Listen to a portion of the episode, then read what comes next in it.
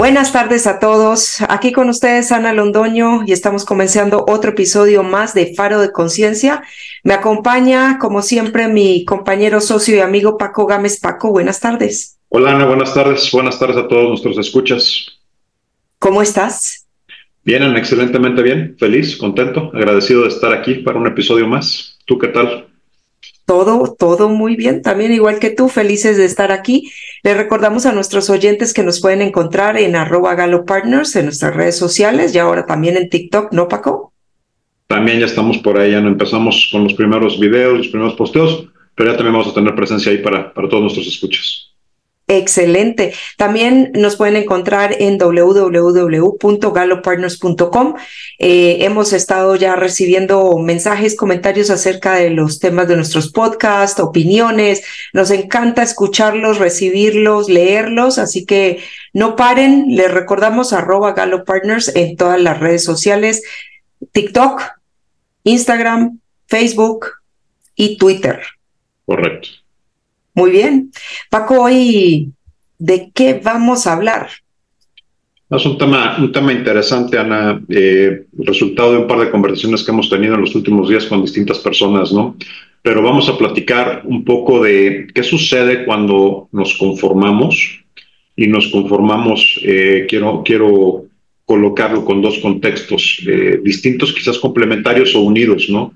Primero, cuando hablamos de conformarnos en el sentido de llegar hasta cierto nivel y decir hasta aquí me quedo, ¿no? ya, ya me conformo, ya estoy hasta aquí, pero conformarnos también qué sucede cuando tomamos la forma del espacio en el que estamos, ¿no? del lugar, del ambiente, de la empresa o de la posición y cómo nos vamos adaptando y mimetizando con, con ese entorno.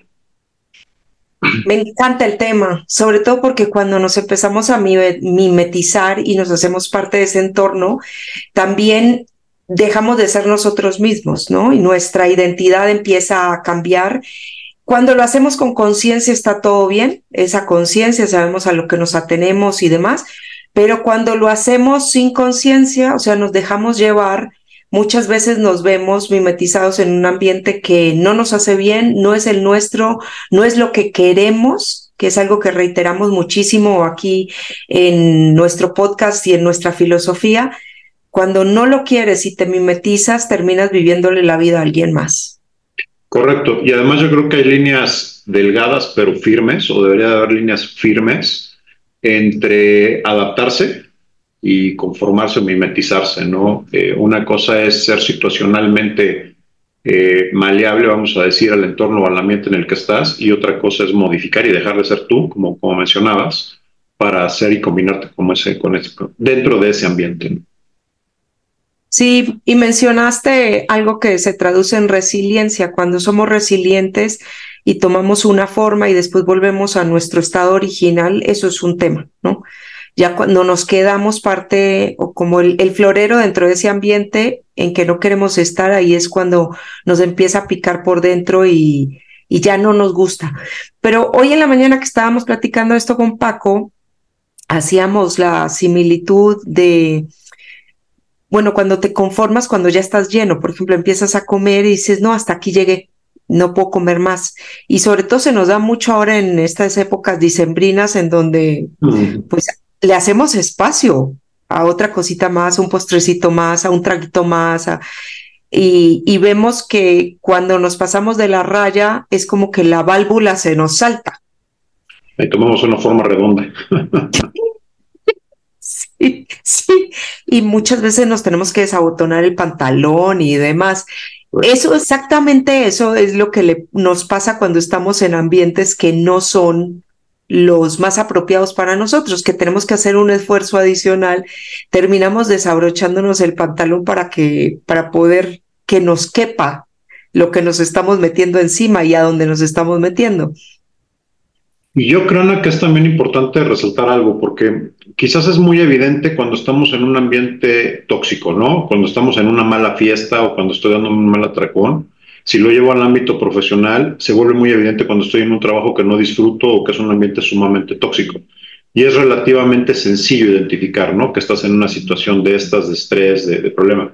Pero creo que también hay una cara, y quizás esta a veces es la más escondida y no por eso menos tóxica, donde sucede del lado del éxito y del progreso y del avance.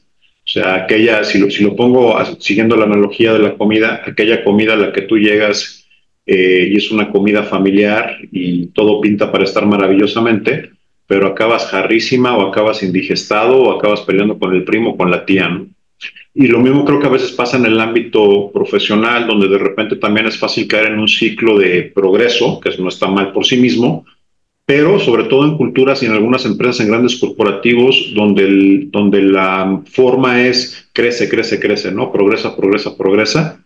Y entonces se da, tienes el éxito, pero llega a haber momentos en los que ese éxito se convierta en algo tóxico bajo el entorno completo del individuo, ¿no? ¿Qué quiero decir? Pues nosotros somos solamente profesionistas, ¿no?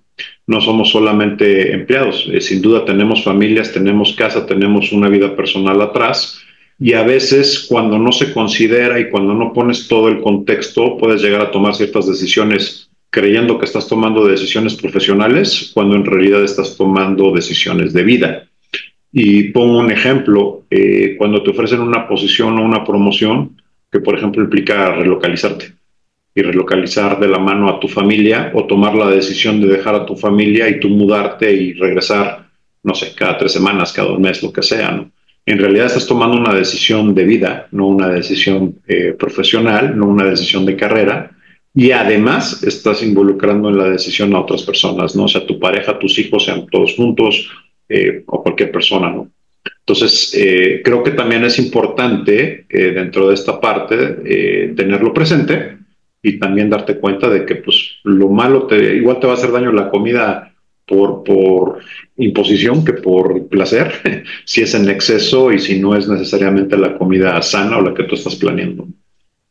Sí, Paco, y tomando ese ejemplo que acabas de dar de tomar una posición afuera y tenerte que relocalizar solo con la familia y demás, muchas veces esas posiciones que se nos ofrecen o por las cuales nosotros mismos competimos para ganar, porque se vuelve una competencia en el mundo laboral, eh, muchas veces esas posiciones ni siquiera son las que queremos, pero llegamos a ellas porque nos fuimos conformando, eso era lo que había, no, pues es que para eso es que soy bueno, por eso es que me reconocen y dejamos muchas veces de lado a muy tempranas edades lo que nosotros queremos hacer y lo que nosotros realmente nos mueve como profesionales, como personas, como seres humanos.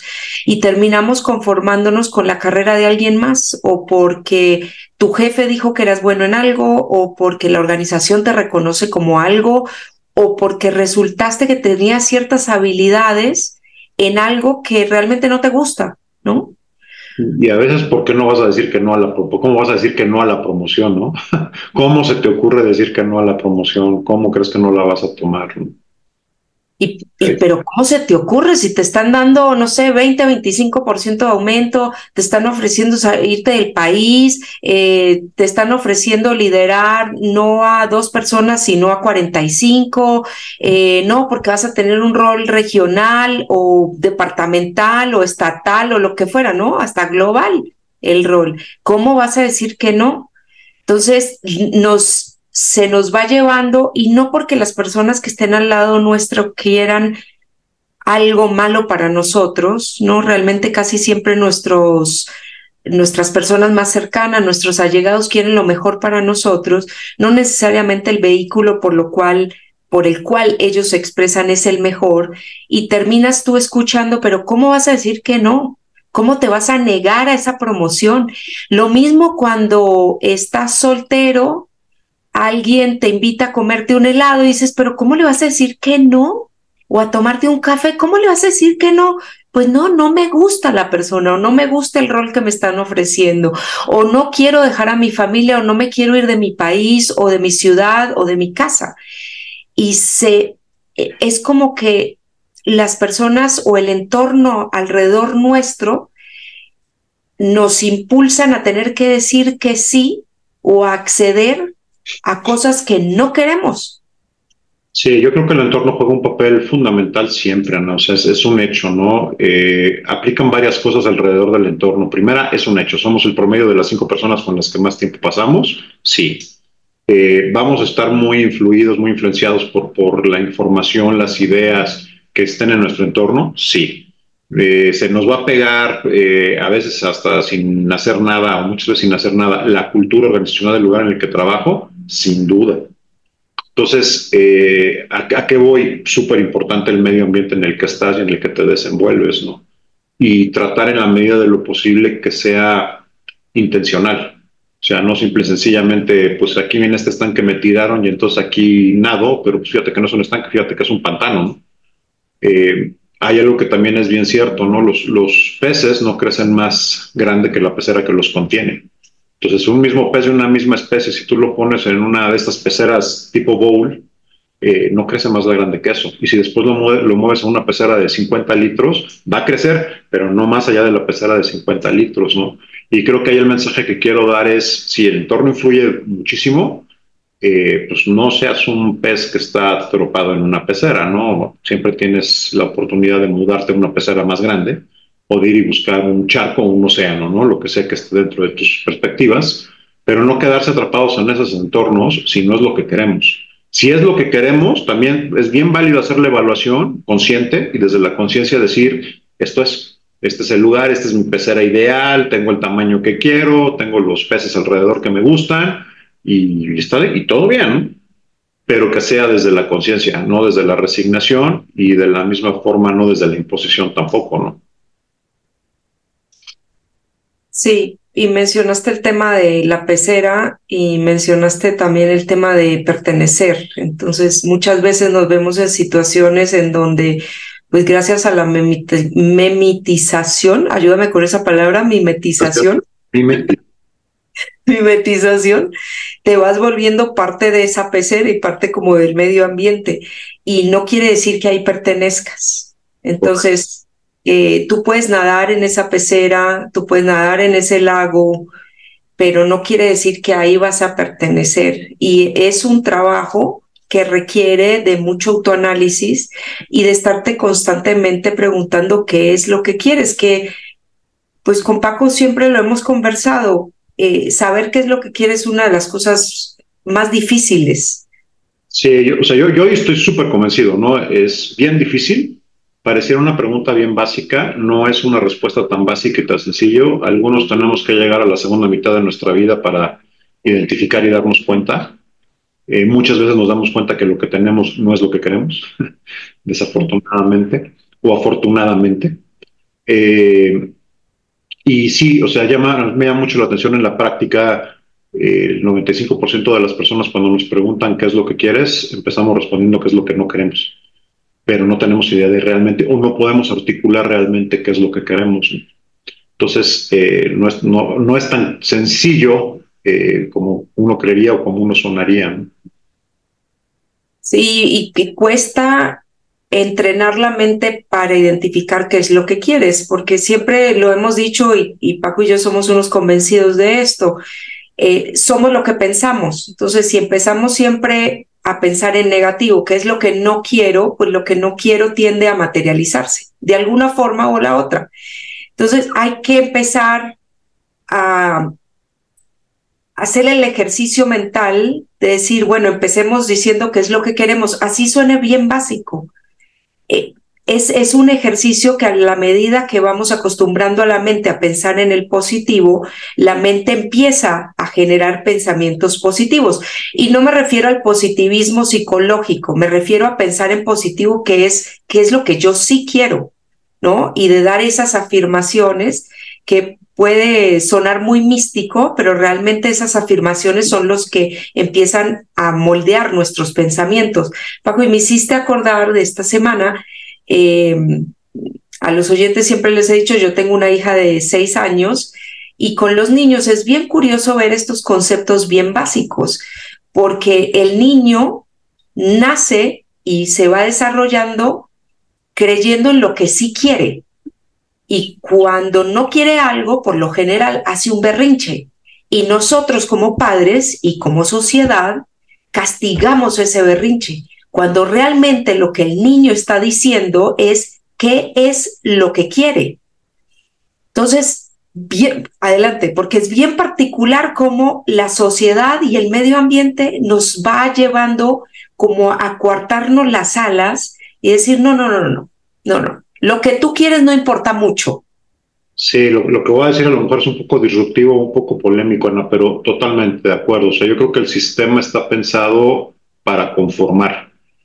Para conformar, ¿qué quiero decir? Le encanta la homogeneidad en, las personas, ¿no? Le encanta que todos seamos, si pudiéramos querer lo mismo, ser iguales, vestirlo, sería ideal como sistema, ¿no? Eh, entonces penaliza la individualidad de una de cierta manera. Yo creo que los niños es un gran ejemplo. A mí, en el caso de mi hija, me llama muchísimo la atención eh, cómo todavía, si llego a ir con ella a algún restaurante o algo, llegan a tomarnos la orden y me preguntan, ¿no? ¿Qué les voy a traer? A la niña, ¿qué le traigo? Pues pregúntale a la niña qué quieren. O sea, ¿y cómo, estamos acostumbrados a, desarticularlos en ese sentido? No, tú dime qué quiere la niña, tú dime qué puede comer la niña, tú pues pregúntale a la niña qué es lo que quiere, ¿no?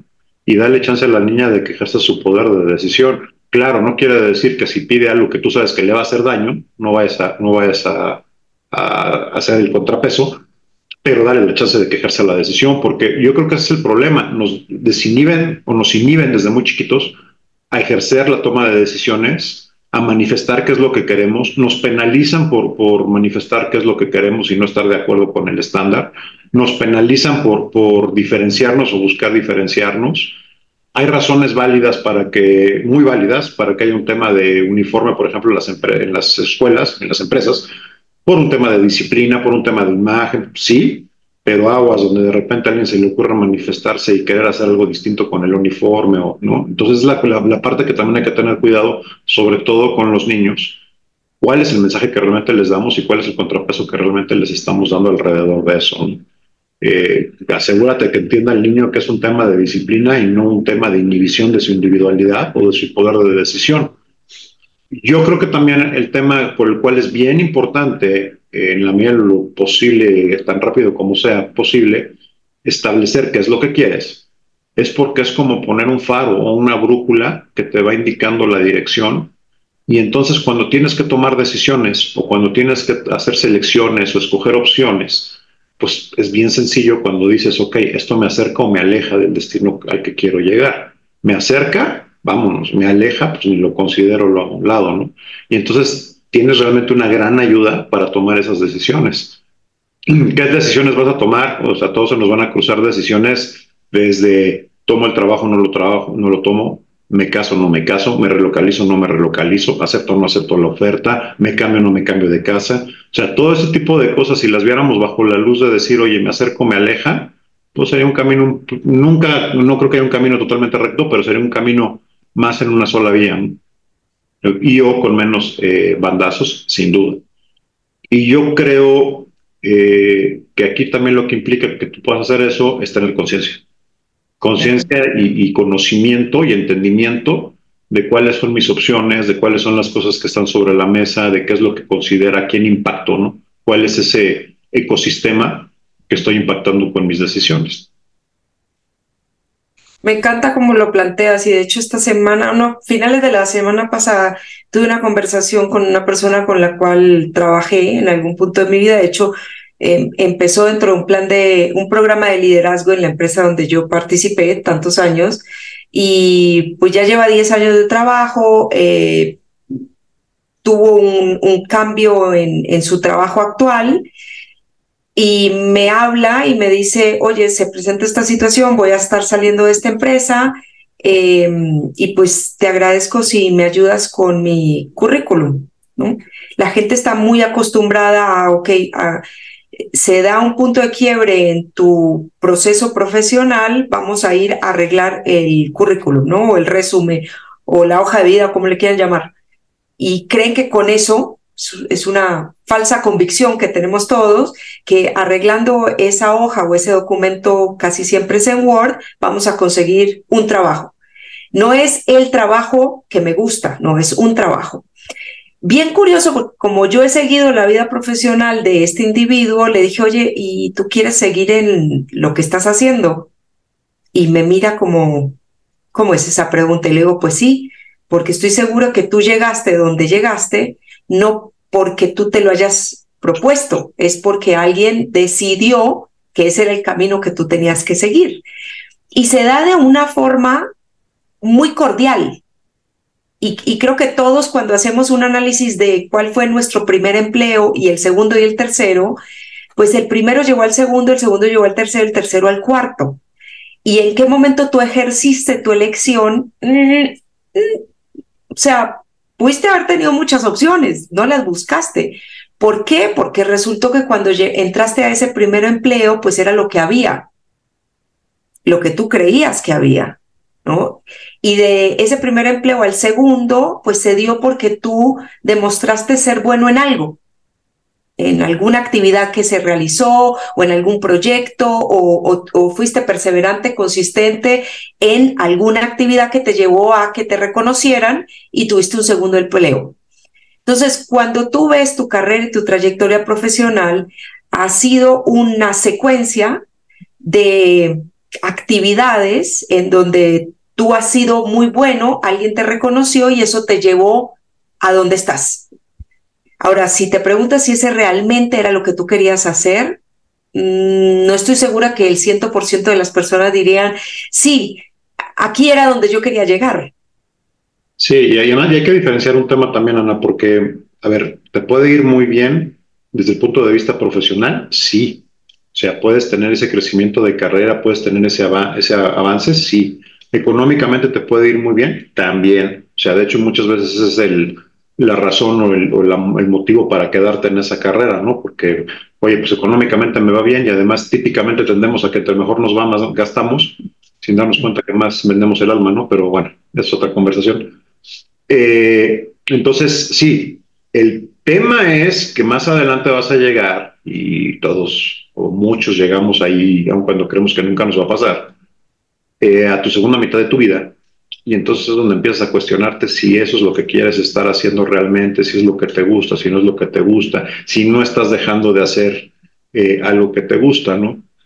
Y eso va a salir. O sea, tarde o temprano se va a manifestar de una manera, hay quien lo maneja de cierta forma, hay quien lo maneja positiva, hay quien lo maneja no tan positivamente, pero de que va a salir, va a salir. Y creo que es también ese tema. Hace un par de semanas corrimos una encuesta en, LinkedIn donde justamente preguntábamos sobre cómo las personas habían tomado su primera posición. Y más del 70% de las personas fue porque pues, había una oportunidad disponible. Ahora, eso significa, me hablaron, me ofrecieron, me dijeron, pero no necesariamente tenía idea de qué era la posición, no necesariamente la busqué, no necesariamente fue la industria que a mí me interesó, este, etcétera, ¿no? Y yo escribía, escribía al, respecto sobre mi experiencia y justo, o sea, yo acabé haciendo una carrera en finanzas porque los astros se alinearon, una magnífica carrera, me encanta mi carrera, la adoro todo, pero pude haber acabado haciendo mercadotecnia, pude haber acabado haciendo ventas, pude haber acabado haciendo recursos humanos, si a esa posición me hubieran hablado y ahí hubiera empezado, ¿no? Entonces, eh, nada malo con la carrera, como, como bien estoy diciendo, pero, eh, pues sí, 20 años dentro de la carrera, ya a lo mejor me gustaría hacer otra cosa, ¿no? Por eso estamos aquí el día de hoy. Entonces, eh, no es, o sea, no es una tragedia, no, es, no está mal, pero si tú puedes identificar antes si estás en la línea, si estás en el ambiente, si estás en el medio, si estás en la pecera correcta, pues antes puedes darte cuenta de o tomar la decisión y, cambiarte. Esa es la gran, la gran noticia. Siempre existe la, la opción.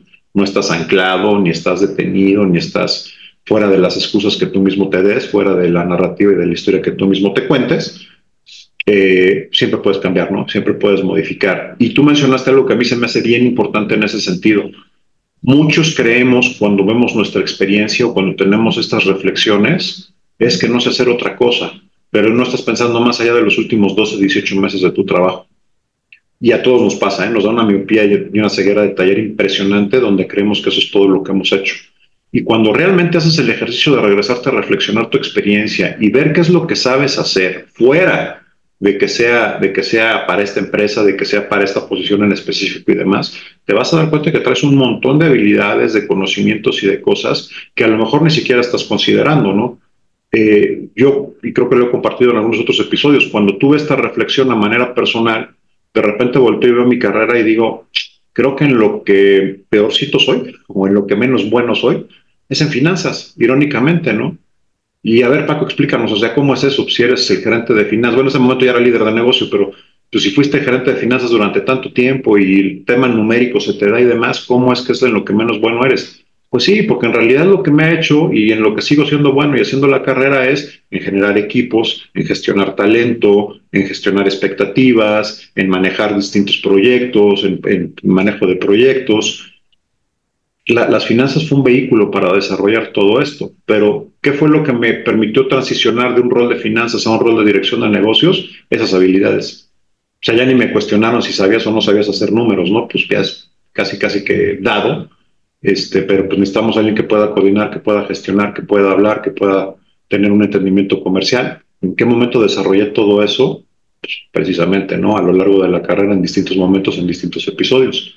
Entonces creo que es bien importante darte cuenta de todo lo que realmente traes a la mesa, darte cuenta de todo lo que realmente sabes, más allá de tu marco de trabajo corporativo, de tu marco de referencia, y realmente hacer, hacer algo que nosotros proponemos, ¿no? Y que todos hacemos el currículum para la posición, todos hacemos el currículum para la empresa. Cuéntaselo a tus hijos. O sea, mm. no, no les cuentes tu currículum, cuéntales tu historia laboral.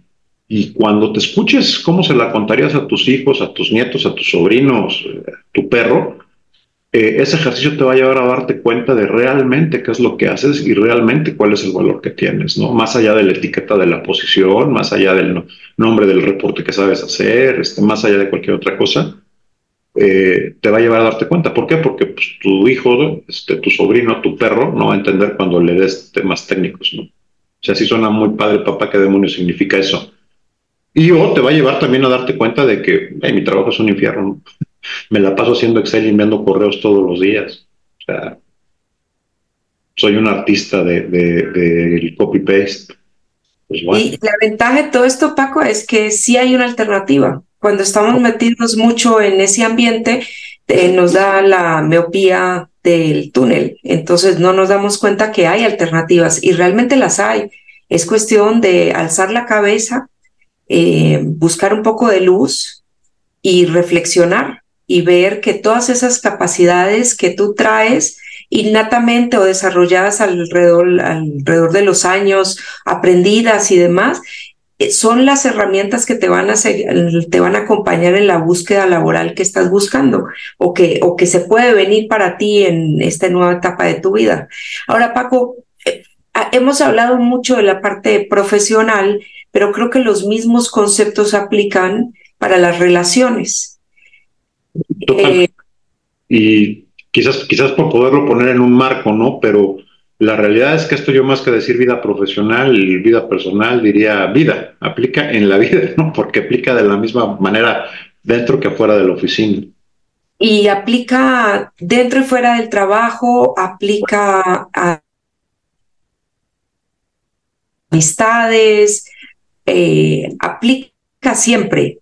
Y lo importante de esto es no perder la conciencia, no dejar de pensar qué es lo que realmente queremos, qué queremos de una relación de pareja, qué queremos de una relación de amistad, eh, porque como tú mencionaste al principio, somos el promedio de las cinco personas con las... Entonces, si estamos pasando más tiempo dentro del trabajo, nos estamos mimetizando con las cinco personas que tenemos adentro del trabajo, si es con las amistades, con esas cinco personas. Entonces, tengamos siempre la conciencia de decir, es, es a esto lo que me quiero parecer, porque el ser humano tiende a eso, o sea, tiende a ser resiliente, a estrecharse y a volver a un estado original. Y es bien importante reconocer cuál es tu estado original, porque si empiezas a estrechar la liga, a estrecharte como ser humano y a quererte meter dentro de un ambiente que no es el apropiado para ti, y apropiado dejo abierta esa palabra a discreción de cada uno de nuestros oyentes. ¿Qué es lo que te hace bien? ¿Qué es lo que tú quieres? Pero si empezamos a tirar esa liga y empezamos a, tomar otra forma día tras día tras día, pues nos metemos en ese molde. Y en un momento tenemos que hacer el alto y decir, bueno, este realmente es el molde que yo quiero para mí o no. Sí, porque además hay un tema, sobre todo cuando eres una persona que, ejecuta, ¿no? Y cuando eres una persona que está motivada por el logro por el, y o por el crecimiento, seguramente lo haces bien. Entonces, lo cual es magnífico, te hace crecer, te hace que hagas bien el trabajo. El tema es que imagínate que eres muy buen escalador tienes una técnica increíble, eres buenísimo subiendo y, todo, y entonces estás subiendo la montaña. Y cuando llegas arriba de la montaña, te das cuenta que tú querías subir la montaña de enfrente, no la de este lado. Entonces la subiste bien rápido, llegaste maravillosamente, estás arriba de la montaña, felicidades, pero no era la montaña que tú querías. Escenario 2, estás haciendo algo que no te gusta y lo estás haciendo exageradamente bien porque eres una persona responsable y que ejecuta. ¿Y qué estás haciendo? Pues imagínate que te dieron una pala y estás cavando excelentemente bien tu tumba. Sí. Entonces, tal cual, por eso es bien importante tener claro si, si este esfuerzo, si esto que estoy dando es realmente en lo que quiero y para, para, sobre todo yo creo que muchos perdemos de vista también eso, ¿no? Eh, ¿Por qué o para qué quiero esto? ¿Qué es lo que espero que salga? ¿Cuál es mi, el resultado que estoy buscando con esto? Porque al final de lo que buscamos es el resultado, no, no el proceso, no el juego por el juego, ¿no? Entonces, esto realmente te va a llevar a ese resultado, a ese faro, a eso que estás buscando, a ese destino, o, o no. Así es, y tenemos que ser bien específicos en qué es lo que queremos, porque el universo tiene una forma bien chistosa de presentarnos las cosas a medias. Ah, un sentido del humor increíble. sí, sí. Entonces es, es, hay que ser bien específicos en qué queremos y, y pues cuando ya estamos satisfechos, decir hasta aquí llegué, que está bien, está bien, es como cuando estás comiendo, lo mencionamos al principio, ya me llené, ya estoy satisfecho, hasta aquí llegamos. Pero hay que presente cuál, cuál es ese límite que tú tienes a nivel personal, profesional, eh, de bienestar, de absolutamente todos los aspectos de tu vida. Correcto. Yo, yo creo que en ese sentido la invitación que hago, Ana, es vivan en sus términos en sus propios términos, los que sea que, que eso definan los que ustedes quieran, pero que sean los suyos. Y dentro de esa definición de, estos son mis términos, claro que se vale tomar ventaja y se vale aprovechar los recursos que tienes, ¿no? Muchas veces no es, no es un problema de falta de recursos, es un problema de, ser, de no ser recursivo, de no saber utilizar esos recursos o de no saber encontrar los recursos adecuados para que puedas hacer las cosas que tú quieres en los términos en los que tú quieres. Y ojo, Claro que a veces hay, hay, ocasiones en las que tengo que tomar este trabajo porque necesito esto, porque necesito transicionar, porque necesito aprender. Está bien, pero es muy distinto verlo como un escalón en una transición, en un camino hacia un fin mayor, a verlo como el lugar en el que me voy a quedar hasta convertirme en parte de ese escalón, hasta quedarme aquí plantado y arraigado en el escalón. Y es una perspectiva también muy diferente de cómo vas a vivir esa situación incómoda o ese trabajo que no es el que te encanta o esa situación económica adversa, este, temporal, ¿no? Siempre y cuando estés claro y te des cuenta de que es un escalón para llegar a, algo superior. Así es, Paco, me encanta como lo dices, eh, nos ponemos nuestros propios límites, no vamos a crecer más allá de la pecera donde estamos, entonces tomemos conciencia de eso y, y pues reflexionemos, ¿no? Está en manos nuestras, la vida es nuestra. Correcto. Se nos terminó el tiempo el día de hoy, Paco. Como siempre, un placer haber compartido esta media hora contigo. Eh, le recuerdo a nuestros oyentes que nos pueden encontrar en arroba galopartners o en nuestra página de internet www.galopartners.com. Por favor, déjenos sus comentarios, eh, sus sugerencias y nos encanta leerlos. Un gusto, Ana, un gusto para todos nuestros oyentes. Naden, naden fuerte, búsquense no una pecera, búsquense un océano completo y, vivan felices. ¿no? Nos escuchamos dentro de ocho días y excelente resto de la semana. Un abrazo para todos.